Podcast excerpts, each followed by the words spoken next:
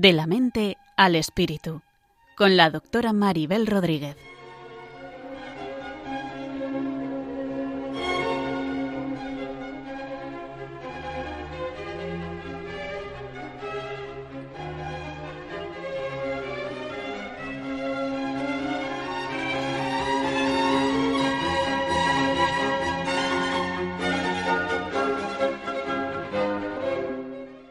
Saludos a todos y bienvenidos a un nuevo programa de la mente al espíritu.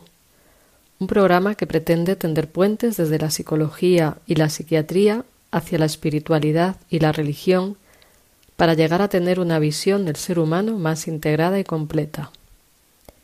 En el programa de hoy hablaremos de salud mental y religión, enfocándonos especialmente en los problemas de salud mental que pueden tener las personas religiosas y cómo se ve el tema del cuidado de la salud mental en el ámbito de la religión. Desde mi experiencia como psiquiatra y psicoterapeuta, a veces me encuentro prejuicios en contra de mi trabajo o en contra del de los psicólogos, y me encuentro con que se espiritualizan los problemas psicológicos. Por ejemplo, se le dice a las personas con este tipo de problemas que todo se resuelve rezando, o que son poco, poco religiosas o cosas similares. También me encuentro con que muchas veces en ambientes religiosos se rechaza a las personas que tienen problemas de salud mental como si ellas fueran culpables de tenerlos.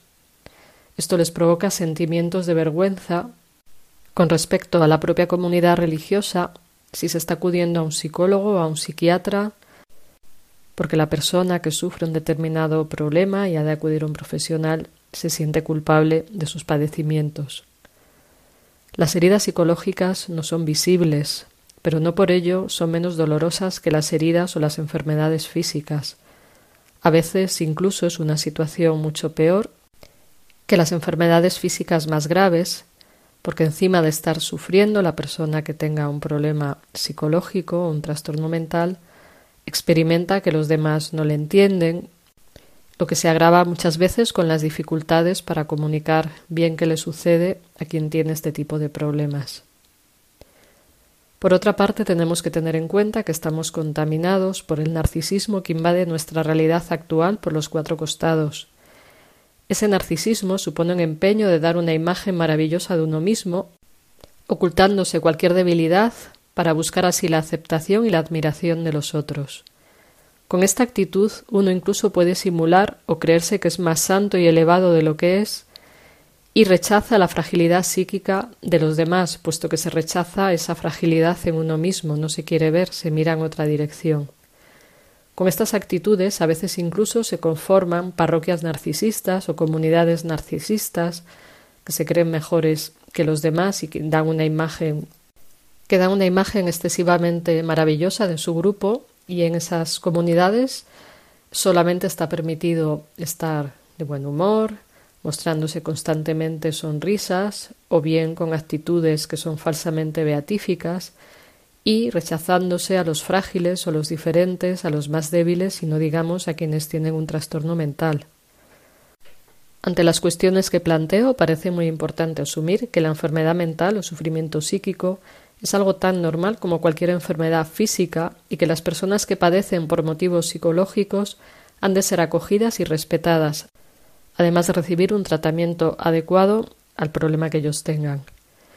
Sobre estas cuestiones hablaremos en el programa de hoy con David Cabrera, que es sacerdote jesuita y psicólogo clínico. Actualmente trabaja como psicólogo clínico en la UNIMSI, que es el Centro Sanitario de Atención Psicológica de la Universidad de Comillas. También colabora en el Colegio Padre Piquer como orientador y pastoralista en Madrid. Con él conversaremos en unos segundos.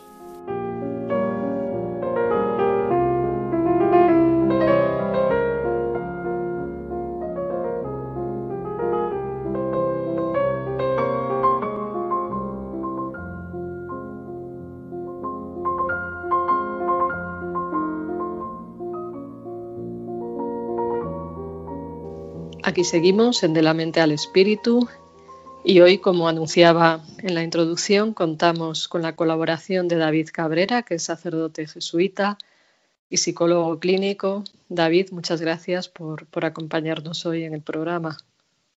Hola Maribel, encantado de estar con todos vosotros y vosotras. Pues el tema de hoy que quería plantear, como también he dicho en la introducción, tiene que ver con pensar un poco acerca de las relaciones entre religión, psicología, y, en relación con esto recuerdo que hace unos años salió un monográfico de Alfa y Omega titulado La Iglesia le pierde miedo al psiquiatra y en él se ponía de manifiesto la importancia del cuidado de la salud mental. E incluso se hacía referencia a que el Papa Francisco había ido en algún momento de su vida al psicólogo.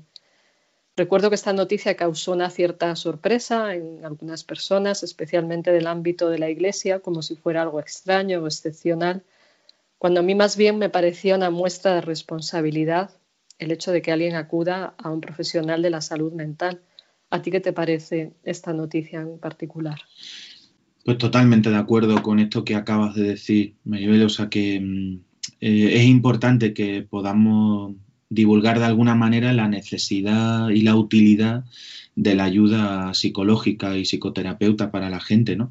Eh, nos sorprendería, ¿verdad?, que ver un hombre como el Papa Francisco con esa vitalidad y esa fortaleza en algún momento de su vida haya necesitado acudir a alguien, ¿no? Un especialista de la salud mental que le ayude a recolocar y reconducir, ¿no?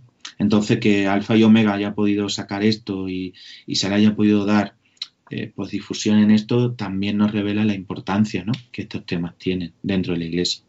Claro que sí, además es buena noticia que, se plantee dentro de la Iglesia una cuestión como esta, porque eso también puede animar a las personas a, abrirse a la ayuda psicoterapéutica y también el pensar en la cultura de origen del Papa Francisco, que en Argentina pues es raro, yo creo, el que no va al psicólogo, allí está como mm. más normalizado y aquí todavía hay complejos al, respecto, ¿no? ¿No te mm. parece? Eso es, eso es, ¿no? Aquí creo que el mundo, al menos en España, ¿no? Que es lo que yo voy conociendo también del trato con otros religiosos y religiosas del mundo, ¿no? Aquí es muy poco común, ¿no? Parece que, que la, toda la ayuda psicológica está un poco entre comillas, ¿no? Eh, para aquellas personas que no están nada bien, y, huele, ¿no? Cuando alguien cuenta esto, pues huele que, está la cosa muy mal, ¿no? O sea, que más bien uno va al psicólogo ya para salirse o para dejar la vida religiosa. Aquí es que no estamos acostumbrados. Creo que no es solo problema de la iglesia, creo que en la sociedad en general es verdad que está cambiando, pero yo al menos lo percibo así en mi ejercicio como psicoterapeuta, que no solo atiendo vida religiosa, sino a personas seglares, ¿no? laicos. Eh, pues la gente no está muy acostumbrada y también las familias, ¿no? que a unos padres le digan que un hijo necesita ayuda siempre parece como demasiado extraño en nuestra sociedad. ¿no? Sí, sí, todavía hay como complejos o falta de información. Se piensan que a, terapia o al psiquiatra o al psicólogo van solamente los locos. Y, yo digo que los que vienen a mi consulta, no sea la tuya, pero están más cuerdos de lo normal porque reconocen que tienen un problema y lo quieren resolver. Entonces también viene gente que está muy bien, eh, vamos a hablar de salud mental, o sea, que tiene, o tiene una conciencia que va a permitir que resuelva sus problemas, al contrario que el que no lo reconoce. Claro. Y es muy importante porque las personas, precisamente como tú dices, la persona que viene a visitarnos es porque es consciente de la necesidad de la ayuda, ¿no? Y, consciente además de que tienen un problema que le está haciendo sufrir. Entonces esa conciencia y esa conexión personal, pues es lo que les permite entrar en nuestras consultas. Entonces no son precisamente los más locos, sino yo diría los más conectados consigo mismos, ¿no? Porque son capaces de reconocer el sufrimiento. Claro que sí, el problema es cuando uno ya va porque no puede más y está roto, ¿no? O sea, igual eso es ya, o sea, el, tópico del que ya se está destrozado, como dices tú, que ya no puede más con la vida religiosa o la persona que tiene su vida hecha a pedazos, que dices, bueno, estos están peor, pero si antes hubieran tomado responsabilidad, mm. antes hubieran mejorado o, bien hubieran prevenido llegar a, ciertos extremos que también se dan en todo tipo de personas. A veces ayuda eh, el contagio, ¿no? De, me refiero que cuando, por ejemplo, yo me voy encontrando religiosos que su acompañante ha hecho un proceso de terapia, por ejemplo, o religiosas donde su superior o su provincial en algún momento ha pasado por eso, pues le, les animan, ¿no? Le dice, oye, mm, te está pasando esta situación, yo fui y, me ayudó muchísimo, ¿no? Cuando eso ocurre, yo noto que las personas se, fortalecen para dar el paso, ¿no? Como que, se animan, que se vuelven más optimistas porque reconocen que ayuda, o sea, que ayuda de verdad a estar mejor, ¿no? Eh, y ayuda a esto, ¿no? Que decíamos, de ser más conscientes con el problema. Sí, claro que sí, porque en nuestra sociedad es curioso que nos parezca normal acudir a revisiones dentales periódicas y no a revisiones psicológicas si es que hacen falta. Igual tampoco tiene que ser como el dentista, ¿no? Pero que, que parece que, como estábamos hablando, que no se da tanta importancia al cuidado de la salud mental y cuando el sufrimiento personal a veces puede ser muy grande e incluso, pues como hablábamos, en, ámbito, en ámbitos religiosos, que, que no siempre se está teniendo en cuenta. No sé, o sea, yo creo que en los últimos años estoy ido mejorando pero por lo que estamos hablando parece que también te parece que no se tiene tanto en cuenta el cuidado de la salud mental en, el ámbito de, la iglesia, sean consagrados o no consagrados. Yo no veo que sea un tema al que se le da demasiada importancia o que incluso se, minimiza. Totalmente de acuerdo. Eh, el dolor interior es más difícil de compartir y, nos genera menos urgencia. lo que tú dices, ¿no? Si uno le duele una pierna o le duele una muela, no, no duda ni a un especialista que le vean. Sin embargo, cuando uno siente un dolor eh, emocional muy fuerte por la pérdida, por una crisis, por un trauma, pues eso, reconocer que ahí se necesita ayuda y que, y que se necesita una ayuda especializada, que no solo vale el director espiritual o el acompañante, no solo vale pues esa, ese buen amigo o buena amiga de congregación que me puede escuchar, que me puede dar santos y píos consejos, ¿no? Sino que, realmente se necesita una ayuda eh, especializada en salud mental. Y reconocer eso nos cuesta, ¿no? Nos cuesta esa, esa ayuda. Y dentro de la iglesia creo que nos hemos creído pues que, que, con la gracia de Dios y la oración lo podemos todo, ¿no? A mí a veces hay pues me, pasaba hace poco con una religiosa, ¿no? Que me decía, yo si digo que estoy mal en mi congregación, me van a mandar a hacer un mes de ejercicios. Claro, un mes de ejercicios no es acudir a una revisión psicológica o a, una ayuda de salud mental, ¿no? Porque el problema no es espiritual, el problema es otro. El problema es más humano, ¿no? Es más, eh, más psicológico. Sí, claro, pero yo creo que entre la ignorancia y, el que parece más bonito decir que tienes un problema espiritual, pues a veces no se resuelven las cosas al nivel que les corresponden. O sea, yo creo que eso, como te digo, por un lado la ignorancia, no saber muy bien qué hacen los psicólogos, los psiquiatras, también daños que se han dado en ciertas épocas, de, como la psicología o la psiquiatría han desconfiado de la religión, supongo que también ha influido.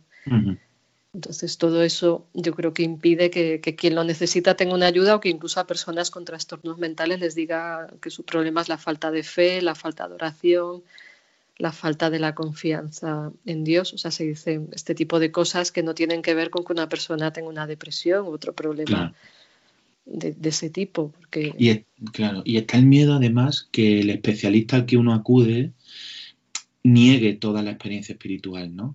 Eso es. O sea, que la persona que va a consulta tiene miedo de que el especialista que le va a tratar diga, bueno, eso de la, mira, eso de la vida espiritual no tiene sentido o no. A mí me pasa, ¿no? Muchos de mis pacientes precisamente vienen a, a mi consulta buscando el entendimiento también de lo espiritual, o por decirlo de una forma mucho más eh, psicológica, ¿no? La integración de la dimensión espiritual, ¿no? En el proceso psicológico. Entonces esa ignorancia de saber que hay especialistas que pueden incorporar la eh, realidad espiritual al problema psicológico se hace evidente cuando lo que se plantea es necesitas ayuda y no me van a saber ayudar.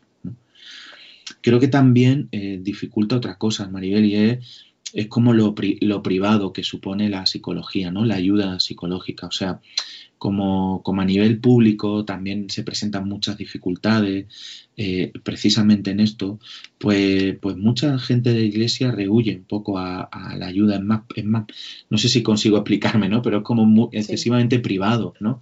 La ayuda, la atención, y entonces eso hace, claro, está tan poco sociabilizado eh, como salud pública que la gente todavía le tiene mayor rechazo por desconocimiento, como tú decías, eh, por ignorancia, ¿no? De saber que eso es un buen servicio. Mm. Claro que sí. Incluso me he encontrado, por un lado, personas que buscan terapeutas de su misma religión, en este caso católicos, o bien personas que siendo consagradas tienen miedo de ir a un terapeuta católico porque temen que la confidencialidad no sea la misma. Eso me ha llamado la atención. Dice, recuerdo solo un caso. En general la gente busca a alguien que entienda su contexto. Mm. Pero recuerdo solo el caso de alguien que decía, es que yo busco a alguien que no tenga nada que ver con lo mío porque si no las cosas se pueden contar. Bueno, como un miedo sería la experiencia previa que había tenido que no se había respetado su privacidad y, también para que no se metan, también para que me hablen de cosas psicológicas, que no me vayan llevando desde la religión. Y yo decía, bueno, un buen profesional sabe diferenciar que es psicológico de que es un acompañamiento espiritual, sabe que son cosas diferentes. Claro. Y de hecho nosotros, ¿verdad? Yo supongo que te pasará a ti como me pasa a mí, eh, somos como muy cuidadosos de, no traspasar ese límite, ¿no? Y a veces a, a las personas se los decimos en consulta, no, mira, esto esto es, conveniente que lo hables con un, con un, religioso, una religiosa, que lo acompañes espiritualmente, ¿no? para, para, que tampoco la espiritualidad se convierta en ese eh, como aliado donde, donde no, nos defiende o, nos impide profundizar más en la experiencia humana o mental, ¿no? En este, en este ámbito de la psicoterapia.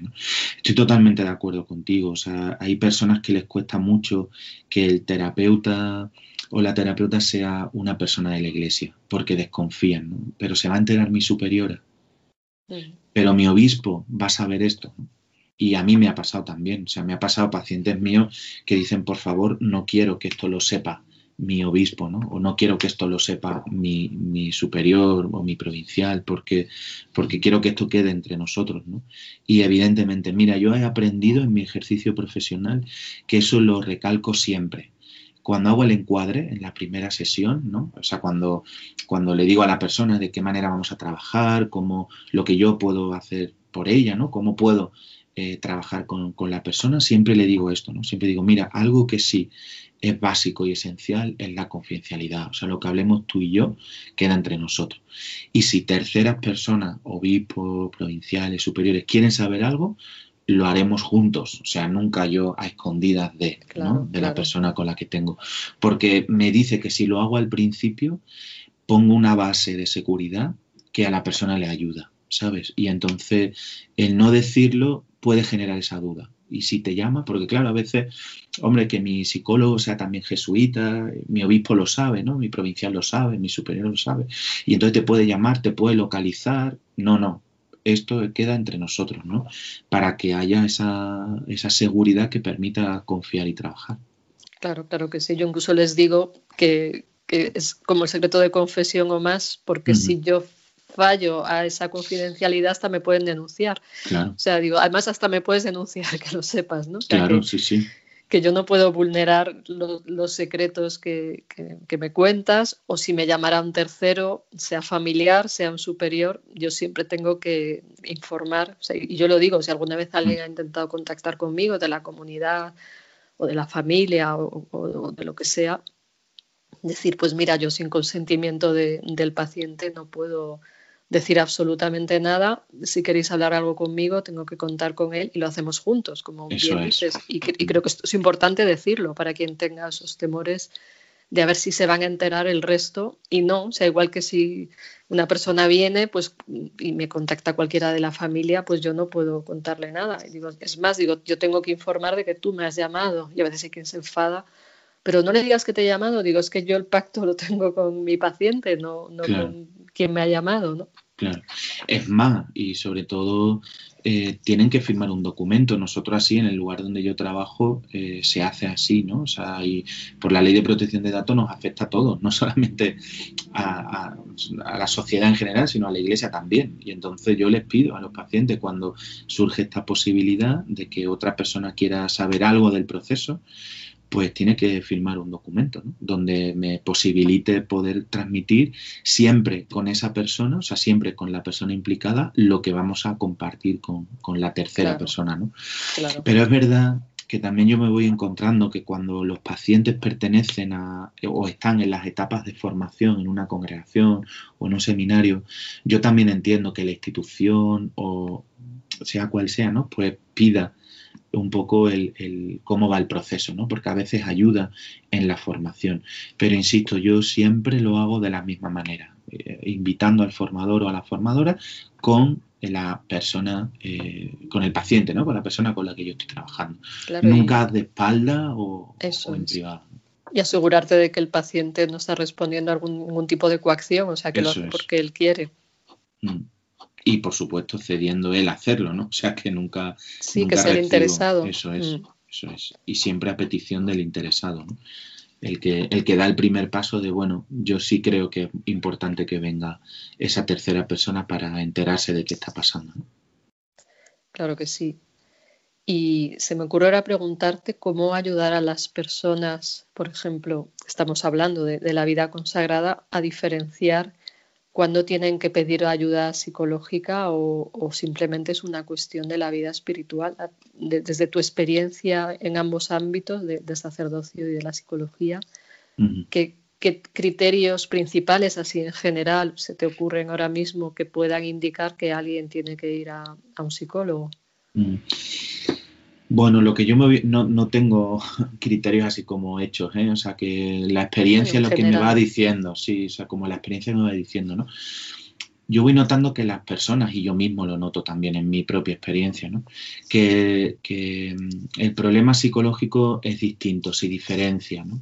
O sea, uno ve que la, que la parte de la espiritualidad, por decirlo así, la vida espiritual, la oración y todo eso, no, no alivia o no está ayudando aliviar eh, un sufrimiento más profundo, eh, un sufrimiento como más humano que se padece además, o sea, que ve, eh, pienso ¿no? en, algunos trastornos mentales, ¿verdad?, que tienen que ver también con el cuerpo, por ejemplo, pues veo que la oración esto no me ayuda. A veces un criterio es cuando la vida espiritual se bloquea. Yo he tenido algunos pacientes que dicen que no puedo orar y no sé por qué. No sé por qué. O sea, no puedo orar.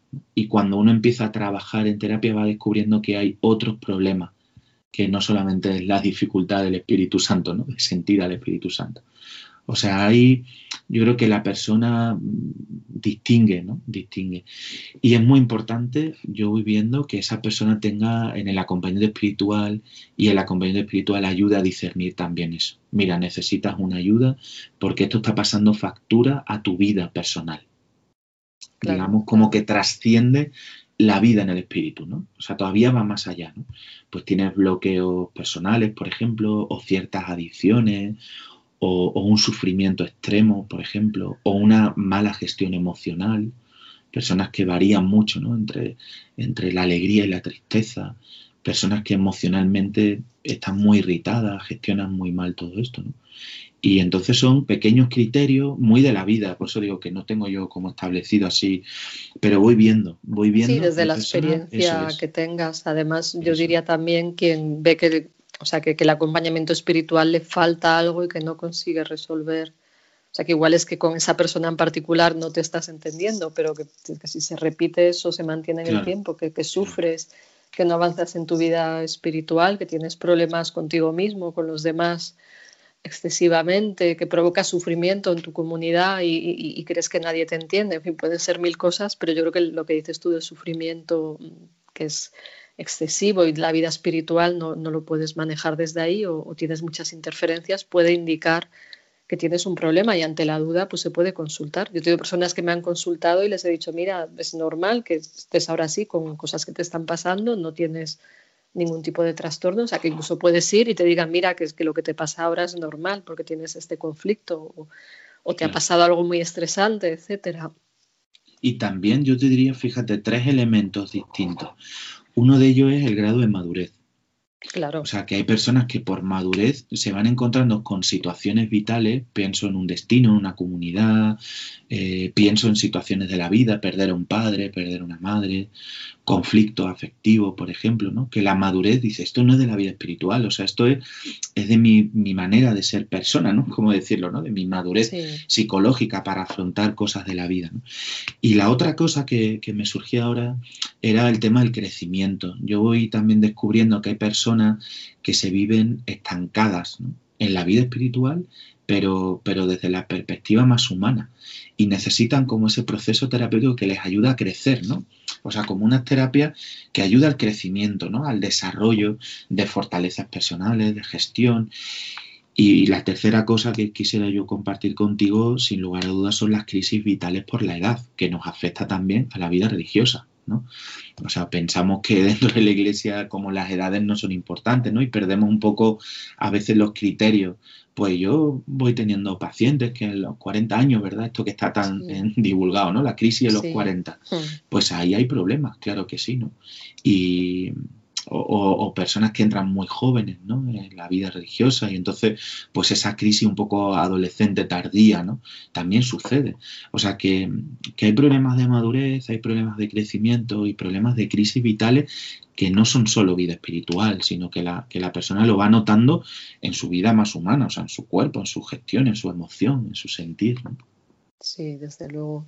Y luego estarían personas que han vivido cosas muy graves en su infancia, en su familia, que les han ocurrido traumas y, que a veces pueden intentar resolverlos siendo religiosos, o sea, como pensando que la fe les va a curar todo, pero que eso acaba pasando factura si uno no arregla esas heridas mm. que están en, el pasado. y, eso también me lo encuentro a veces personas que te dicen, bueno, yo me metí en la vida religiosa para salir del mundo, para, pero no en un sentido espiritual, sino en un sentido de, evadirse de su dolor y, se vuelven a encontrar lo mismo a la vuelta de la esquina porque esas heridas no están curadas y pueden tener bajones, problemas con los demás, actitudes muy infantiles que se manifiestan de repente, aunque en general estén funcionando bien. Entonces también ese, eso que tiene que ver con el sufrimiento que antes decíamos y que a veces la persona no se lo puede explicar y a veces un rechazo. Yo me he encontrado a veces un rechazo al diagnóstico. Me he encontrado personas que dicen, no, yo no puedo ser una persona con un trastorno, si es que yo soy una monja o soy un sacerdote. Bueno, es que tienes un estrés postraumático o tienes... Sí, rezo todos los días. Eso es, pero ¿por qué el Señor no me quita esto? Bueno, pues igual que si tú te fracturas el fémur, te pones una escayola, no te curas rezando, pues esto es un poco así. Hay una herida que se ha quedado ahí a nivel neurobiológico también, que te está alterando la vida y, ojalá ocurriera el milagro, obviamente, pero, pero por la vida no vamos resolviendo todo con, con esa actitud que sería infantil, de que si rezo se cura todo, se arregla todo pasado mañana. Mm. Sí, o sea, esa, esa cosa está muy, muy calado en nosotros, esa idea que, que ahora compartías, ¿no? Que es lo que te decía yo antes de que de esta creencia en la que la gracia lo puede todo, y es verdad, ¿no? O sea, es decir, como creyentes sabemos que la gracia de Dios lo puede todo, ¿no? Pero, pero claro, pero hay cosas que hay que trabajar humanamente y que la gracia no, no, no, no lo va a solucionar por sí sola, ¿no? O sea, necesita también de nuestra colaboración como personas implicándonos en nuestros propios procesos. Y, es muy triste, ¿no? Cuando las personas llegan a consulta y te dicen, no sé por qué me pasa esto, no, o sea, no sé por qué estoy mal, no sé por qué, porque si todo me va bien, si yo rezo, si yo voy a la Eucaristía y la disfruto, si... y cuando empiezas a trabajar en esa mirada más hacia lo profundo, pues vas descubriendo estas heridas, estos traumas, que están ocasionados a veces por, bueno, por las infancias vividas, por, por las relaciones familiares. Bueno, ahí hay como ¿verdad? Como un, núcleo de experiencias eh, que, nos han hecho sufrir y que nos hacen una herida en nuestro yo más profundo y que la oración o libros espirituales no, no, no soluciona por sí solo, ¿eh? por sí solo. Y en eso a veces yo diría que los acompañantes espirituales y directores espirituales tengan un poco más de sensibilidad para derivar estas, estas causas, ¿no? O sea que, que, a veces yo me voy encontrando, ¿no? Con gente que se empeña en, en forzar a la persona al más, ¿no? Como, como, grado de excelencia en la vida espiritual y les cuesta mucho derivar. Mira, es que lo que tú necesitas es otra ayuda, como tú decías, ¿no? Pues un traumatólogo o, un dentista, pues en la misma línea. Necesitas a alguien que te ayude en esto, acompasado por un acompañamiento espiritual, ¿no? No, no abandonándolo, que eso yo creo que también es perjudicial. Claro, sí, complementando, acompasando, como bien dices, y, en relación con lo que dices, también me viene a la mente la idea del autoconocimiento, que a veces está como relegada ahí o, hasta se mira mal ese planteamiento de, conocimiento de uno mismo, porque si nos conocemos podemos saber quiénes somos y, y, también relacionarnos mejor con los demás, con Dios y saber mejor qué nos pasa. Entonces también creo mm. que hay un problema muchas veces de falta de conocimiento de uno mismo y la psicología tiene métodos para, para esto. Y de, y de ego crecido, o sea, ese narcisismo que alguna vez tú y yo hemos comentado, ¿no? O sea, ese, ego, ese ego crecido en el que, en el que uno, eh, bueno, quizás por desconocimiento de uno mismo, ¿eh? por, ese, por esa falta de autoconocimiento, a veces el ego está excesivamente crecido. Y entonces ahí uno no es capaz de reconocer la herida, el daño y la necesidad no es capaz de reconocer porque yo lo puedo todo, yo sirvo para todo. ¿no? San Ignacio en el libro de los ejercicios, me permites que lo cite como jesuita, eh, dice San Ignacio en el libro de los ejercicios, cuando habla de reformar la propia vida y estado, la necesidad de salir del propio amor, querer, interés. O sea, en el fondo es de centrarnos de nosotros mismos para poder conocernos de verdad. Es un poco paradójico, ¿no? Pero la psicología nos ofrece herramientas que nos ayudan a irnos conociendo sin necesidad de que el ego esté en el centro, ¿no? Y, el ego crecido, ¿no? O sea, sino saliendo de nosotros, pues nos podemos ir conociendo mucho mejor. Sí, eso me recuerda a algo que decía San Agustín, algo así como que estamos tan llenos de nosotros mismos que no dejamos espacio a Dios. Pero pues también ocurre a nivel psicológico, o sea, que mm. estamos tan llenos de nuestra película que no nos dejamos espacio a lo que somos en realidad también. Claro. Yo siempre a, los pacientes les digo que en terapia es muy importante trabajar las tres C, ¿no? Y digo siempre el conocimiento, conocer las cosas, hacernos conscientes para poder controlarlas y vivirlas, ¿no? Porque, porque hay cosas que a veces nosotros mismos nos manipulamos a nosotros mismos por desconocimiento y por inconsciencia. ¿no? Y entonces cuando, cuando somos capaces de conocernos, de conocer la realidad que vivimos, de dotarla de objetividad y de nombre propio, eh, nos hacemos más conscientes emocionalmente, interiormente de lo que vivimos. Y ahí tú puedes manejar más la situación y te puedes manejar tú con mayor criterio, ¿no? sin que se te vaya de las manos, por decirlo así, la, la experiencia de la realidad que estás viviendo. Claro que sí, esto es como si tienes un coche, si sabes cómo se conduce, en vez de estar ahí dando tumbos a ver qué pasa, pues vas a ir mejor por la vida, porque vamos por la vida a veces sin saber manejar este cerebro, que es o nuestras mentes, como lo queramos plantear, que todo va junto, vamos a veces sin saber conducirnos, pensando que sabemos o inventándonos una vida de superhéroes, pero que van dándose contra las paredes. Entonces, esa, ignorancia de uno mismo a veces es muy peligrosa y se convierte en el narcisismo del que estamos hablando, de ese ego que, es el personaje que uno se inventa para conseguir aprecio, para huir de sus heridas, para conseguir valoración y, ese ego no quiere que nadie lo desmonte. Por eso quien padece ese narcisismo no quiere ir a un psicólogo o a un psiquiatra porque le van a pillar las trampas que se está haciendo a sí mismo. Y le van a desmontar ese personaje. Claro. Claro, o sea, la psicoterapia desmonta ese personaje. ¿no? Claro, y hay el pánico que a veces te dicen, entonces, ¿quién soy? Aquí detrás no hay nada. Bueno, habrá que descubrirlo, siempre hay algo, porque si no, no hay quien genere un personaje, pero sí, les da vértigo enfrentarse al vacío y a las mm. heridas, lógicamente. Y eso pasa en la vida religiosa y sacerdotal, ¿no? Donde el personaje parece que es la monja o, el cura, ¿no? Ese es mi personaje. Y entonces desmontar eso eh, yo digo, debajo de cada hábito de cada Cleriman hay una persona que está viviendo una situación concreta, ¿no? Y, a veces cuesta mucho que las personas conecten con ese con eso que está debajo ¿no? de la identidad religiosa que se ha ido generando. ¿no? Y, y, eso es arriesgado, las personas a veces también lo sufren, como tú dices, les da mucho vértigo porque, porque ese personaje creado les ha dado, les ha dado estabilidad o sea, les ha dado un suelo, ¿no? Donde pisar, de una manera, les ha dado una identidad para relacionarse con ellos mismos y con los de y con los otros, ¿no? Y entonces cuando eso de repente se les va desmontando, pues cuesta mucho ver, ¿no? Que, que eso al final es bueno, ¿no? Eso al final. Sí, también hay una sensación de pérdida de poder cuando en realidad no tenías poder. O sea, parece que ese personaje, soy sacerdote, soy monja, da poder, pero lo que te hace es alejarte de los demás y manipularlos, porque no estás en la realidad, estás sugestionando y, claro, salir de esa sensación de poder cuando uno en el fondo es frágil, como ocurre en estos casos, pues también da miedo y, bueno, que es adquirir el verdadero poder, que no es tu ego personal y tu rol particular, sino de estar en contacto contigo mismo y eso también abre la puerta a estar en contacto con Dios, entiendo. Mm, eso es. Mm.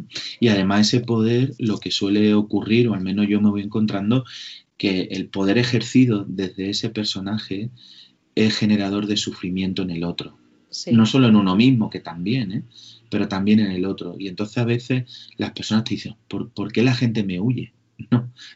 ¿Por qué, me cuesta tanto relacionarme? ¿no? Y digo, bueno, porque, porque el poder que estás ejerciendo está generando un sufrimiento en otros.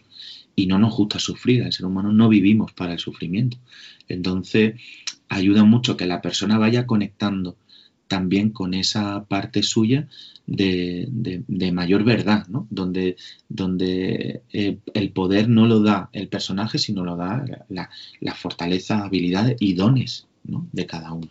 Claro, y el verdadero ser que es uno, no, no inventarse algo que uno no es, porque aunque uno sea sacerdote, monje, ese es el rol, esa es la herramienta, entiendo, que Dios pone ahí, pero que la persona es importante, sino con, quién se están relacionando los demás o tú cómo te estás relacionando si tienes como un disfraz ahí puesto que, te impide ser tú mismo. También eso causa beneficios porque oculta también cosas que son de uno, ¿no?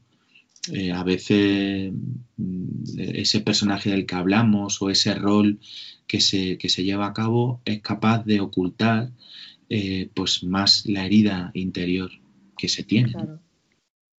Porque se, se, disfraza o se maquilla de esa actitud, ¿no? Y lo, y lo hemos visto en muchísimos casos, ¿no? Donde, donde uno dice, bueno, al final cuando, cuando uno consigue conectar con, con, consigo mismo, dice, uy, lo que tenía dentro de mí era otra cosa. ¿no?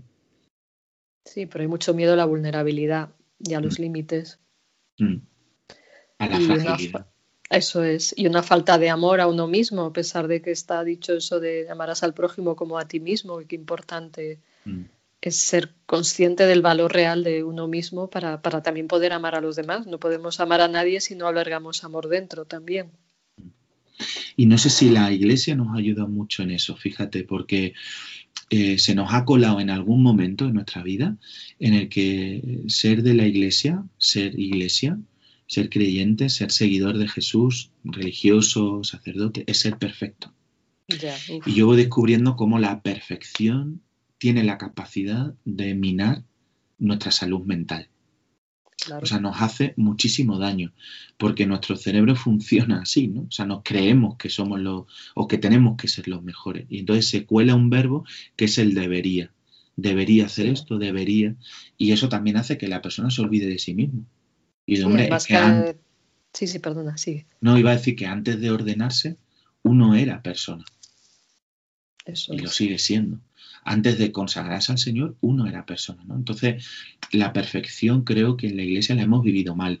Nos hemos como autoexigido demasiado y nuestra, y nuestra psique se ha visto frágil ante eso.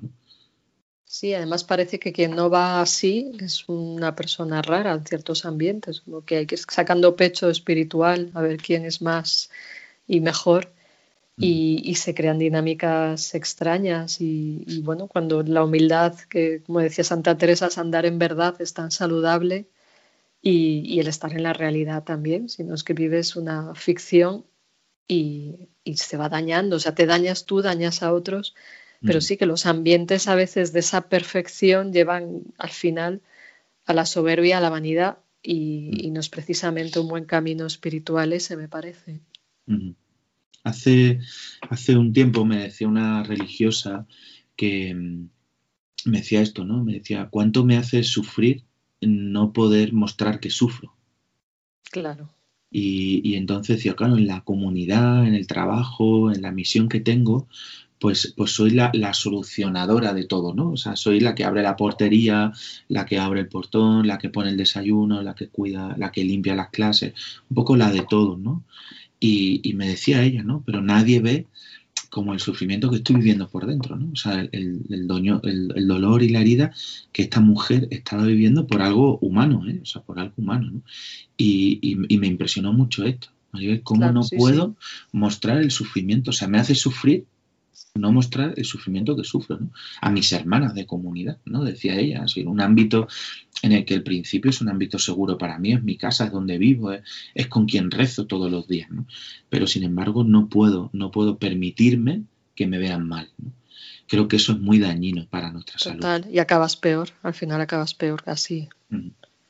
Que te, te va enquistando todo eso. Incluso yo he visto casos que cuando se expresa, se pone de manifiesto, se ataca más a la persona. O sea, que incluso que, que quien lo dice ya ha ido a, a terapia y dice, bueno, tengo este problema, no puedo hacer esfuerzos en esto ahora mismo, me pasa tal cosa. Y a veces, en casos puntuales, eh, yo he escuchado a, religiosas que dicen que, por tener ese problema se les ataca más y se les culpabiliza, que eso también es una muestra de la ignorancia, de la inconsciencia que hay en ciertos ambientes. Terrible, me parece eso, ¿no? Culpabilizarnos por eso de, no solamente interiormente nosotros a nosotros mismos, sino que vivamos en contextos que nos culpabilicen por nuestra fragilidad y vulnerabilidad. ¿no? Sí, es que creo que, claro, creo que en la terapia también se va aprendiendo eh, y, y, es muy sanador el ir conjugando verbos como el, el, puedo y el quiero, ¿no? O sea, no solamente porque, porque tengo que ser perfecto, porque debo hacer esto, sino que me permito otras realidades, ¿no? Más desde el autocuidado, desde la serenidad, ¿no? Parece que el descanso viene del diablo en nuestra iglesia. ¿no? Así, y esa es otra. Sí. Esa, esa, es otra, ¿no? Vamos, sí. es verdad, yo me lo voy encontrando mucho, ¿no? Es que no puedo demostrar que, que necesito dormir un día más o, o, que tengo que parar un poco, ¿no? Sino que es constante el hecho de que tengo que, tengo que, porque debo, debo hacer esto, debo hacer lo otro, ¿no? Y, y a veces, ¿no? Yo, sacerdotes diocesanos, por ejemplo, estos de, de pueblo que llevan 5, 6, 10 pueblos, ¿no? A veces te dicen, es que yo también necesito poder descansar un poco, ¿no? Y, y, me parece tremendamente humano y tremendamente necesario, ¿no? Claro, y, y aumenta la eso... eficacia, si, si descansas claro, aumenta tu eficacia, claro. si no disminuye. Claro, y no por eso sentirnos culpables de que somos humanos. Es que me parece muy triste eso. Claro, es que no, no, es no asumir la realidad de que tenemos un cuerpo, el cuerpo tiene limitaciones y incluso pues yo me encuentro que cuando doy indicaciones de cuidados básicos de descanso, alimentación, ejercicio, es como misión casi imposible conseguir que los religiosos las cumplan. O sea, es como que, que, el cuerpo no existe, el cansancio no existe, claro, hasta que a uno le da un ictus, le da un infarto y dice, ah, no, es que le ha dado, no, es que, es que puede tener que ver con el estilo de vida que, que lleva. Entonces, ahí veo que, que, hay una dificultad para el cambio de hábitos porque se está metido con un piloto automático. ¿Tú por qué crees que esto puede suceder? Porque me lo encuentro relativamente, con relativa frecuencia, también en los médicos, curiosamente, que somos los que, tenemos que tendríamos que dar ejemplo, ¿no? Pero aquí eh, ¿A ti qué te parece? Porque son vocaciones muy exigentes, ¿no? O sea, creo que, que la vida religiosa, eh, la, la, vida sacerdotal está tan expuesta que, que, a veces el permitirse estos otros elementos que son tan básicos, ¿no? Fíjate que no dices nada, o sea, no dices nada extraordinario de vete de vacaciones un mes a la playa, o sea, no, no dices nada extraordinario, ¿no? Que incluso eso pues, incluso puede ser veces, bueno, eh, eh, pero no dices vete a Cancún de vacaciones, sino eso. O sea, es decir, que son cosas como, oye, cuida lo que comes, ¿no? Haz ejercicio. Yo a veces eh, en terapia me, me río mucho con mis pacientes porque a veces les digo, oye, ¿cuánto tiempo hace que no lees una novela, por ejemplo? Claro. ¿no? O sea, permitirte eh, que también tu cerebro descanse, ¿no? O sea, digo, descanse leyendo a otros, poniendo palabras de otros o gustando, ¿no? Y, pero una dificultad, yo coincido totalmente contigo cuando hablo del autocuidado en terapia, en cosas muy básicas, por ejemplo, el dormir. Yo sí. me voy encontrando que los religiosos en los noviciados nos deben dar una clase no consciente de que sí. no tenemos que dormir mucho. Y eso está completamente, vamos, lo vivo yo conmigo, ¿eh? de verdad. O sea, que, que, está como metido en el que si dormimos demasiado, somos muy perezosos, parece que no estamos haciendo bien nuestro trabajo o nuestra vocación no es del todo profunda, ¿no? Y, y, y eso tiene, como tú bien sabes, como médico, unos efectos nefastos para nuestra salud sí, para y salud. para nuestra salud sí, mental, ¿no? Entonces, cosas tan básicas como esto, el ejercicio, la comida, el cuidar el ocio, el tiempo libre, ¿no? Pues todo se ve como en tela de juicio. Y a mí me impresiona mucho cómo ese, ¿verdad?, super yo eh, enjuiciador que tenemos dentro está muy potenciado. Y, y, y mi sensación es que, eh, como hemos ido educándonos en la vida consagrada, esto no aparece en la formación. O sea, a mí me encantaría que los que se dedican a la formación en seminarios, en, en vida religiosa, trabajen también en el autocuidado. De la propia vocación, para mí es eso, el autocuidado de la propia vocación. Claro, y además que si cuidas tu vida, tu cuerpo, tu mente, vas a trabajar mejor en todos los sentidos, o sea que vas a estar más sano y todo funciona mejor. Si no duermes, no comes, no haces un mínimo de ejercicio, al final estás que todo te irrita, te encuentras mal, hay más riesgo de, padecer enfermedades por estrés, en fin, un montón de complicaciones. Pero parece que esa relación causa-efecto es como que se borra rápidamente. Nada, bueno, exageraciones, el culto al cuerpo, no, no, si no es culto al cuerpo, es culto al cuerpo, es cuidar el templo del espíritu, que es tu cuerpo, tenerlo en mínimas condiciones. No hablo ahí de estar en plan fitness todo el día, que, obviamente no es el objetivo. Pero es como una negación de, eso. Otra vez volvemos a lo de la vulnerabilidad o, también la cuestión de la responsabilidad, porque estamos limitados, tenemos eh, condiciones que nos limitan a todos, absolutamente todos. Igual que hay que comer todos los días, salvo excepciones, pues descansar, moverse en fin, que, es un tema que, realmente habla también de la visión dualista, me parece a mí, que esto también lleva muchos problemas del cuerpo y el espíritu, y el espíritu está por encima. Y, digo, bueno, y eso de la encarnación no era el espíritu hecho carne, o sea, tu cuerpo está ahí para algo, no es una cosa que, ir machacando, ¿no? y mucha gente lo machaca y, no cuesta mucho que se tenga conciencia, hay una falta de conciencia en esto y creo que es una inercia educativa con la que llevamos décadas también o siglos. Mm. Y potenciando mucho un mecanismo de defensa como la negación. No lo necesito, no, eh, no, no, es propio de esta vida, no, no, el no ese que precede a todo el autocuidado, no. Y es mal visto las personas que bueno, que cuidan un poco el cuerpo, ¿no? Fíjate esta religiosa como viste, por ejemplo, ¿no? O fíjate eh, este tipo de comida, o fíjate lo otro, ¿no? Ejercicio, cosas muy básicas, de verdad. Pero yo lo voy, descubriendo, estoy sí, muy de acuerdo contigo, yo lo voy descubriendo como eso es una, limitación para, nuestra salud, ¿eh? O sea, cómo nos limita eh, el, que, el que podamos. Y otra cosa más, yo creo, y es que esto favorece la vida espiritual. O sea, en la medida en que nuestro cuerpo está mucho más oxigenado por el ejercicio, mucho más descansado por el sueño, mucho más cuidado por la alimentación, por cosas básicas, o nuestra cabeza, por ejemplo, ¿no? Eh, yo relaciono siempre, digo, algo que ayuda mucho para la contemplación ignaciana, que es una oración más imaginativa, es poder leer novelas, porque aumenta la imaginación de nuestro cerebro, o sea, aumenta esa capacidad neurológica de imaginarnos, ¿no? Entonces, claro, cuando eso no nos lo permitimos y lo negamos en nuestra vida, nuestra vida espiritual acaba afectada también por eso. También, claro. y se ve limitada.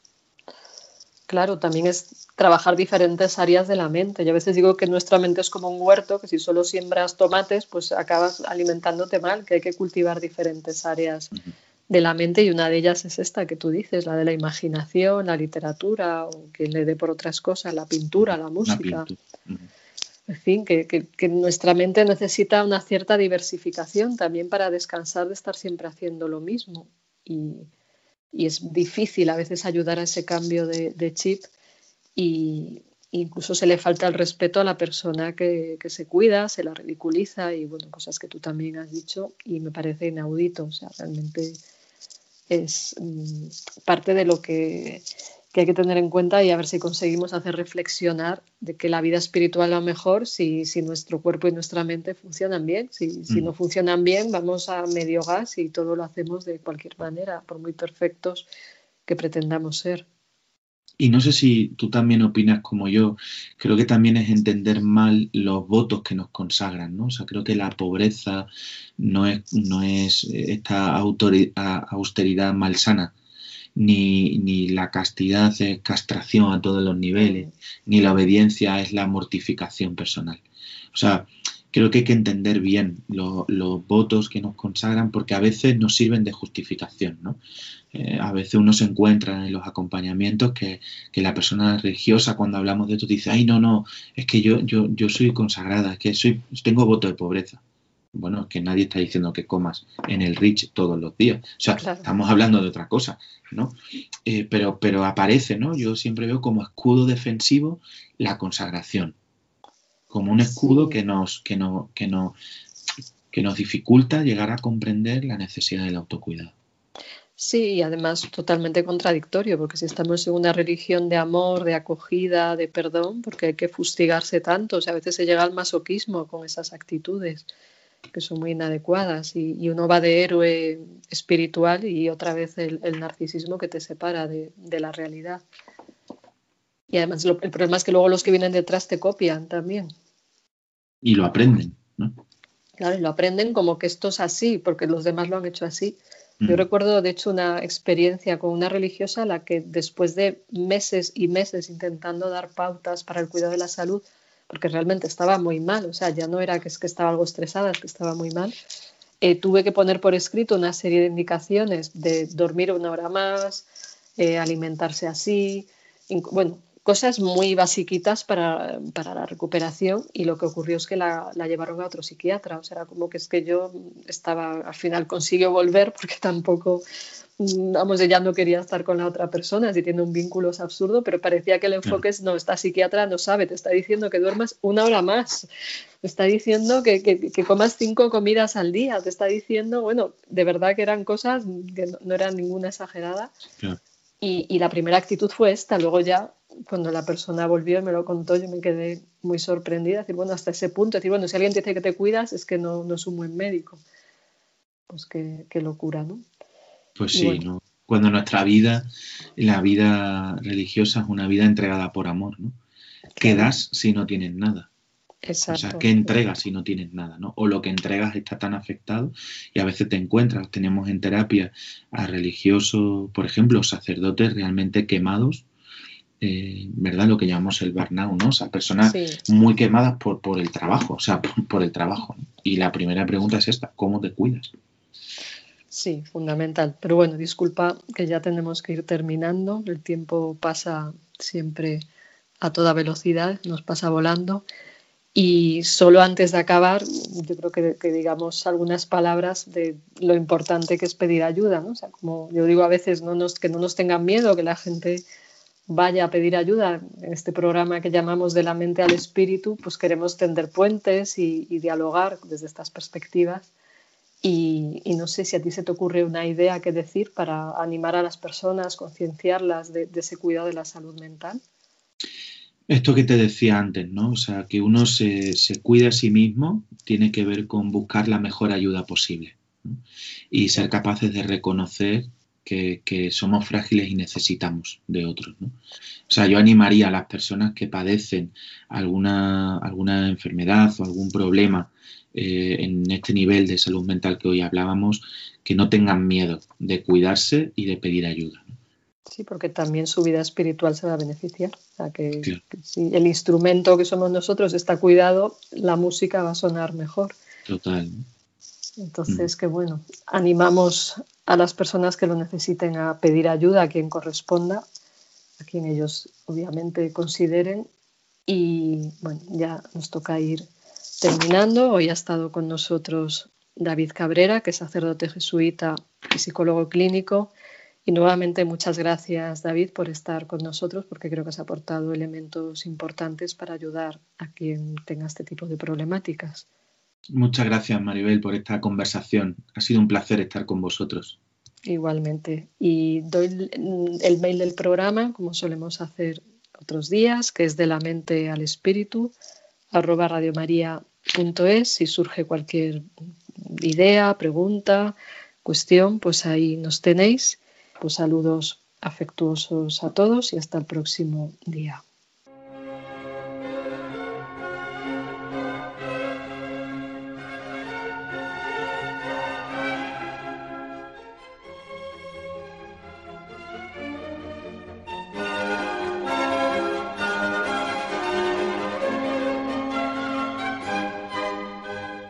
De la mente al espíritu, con la doctora Maribel Rodríguez.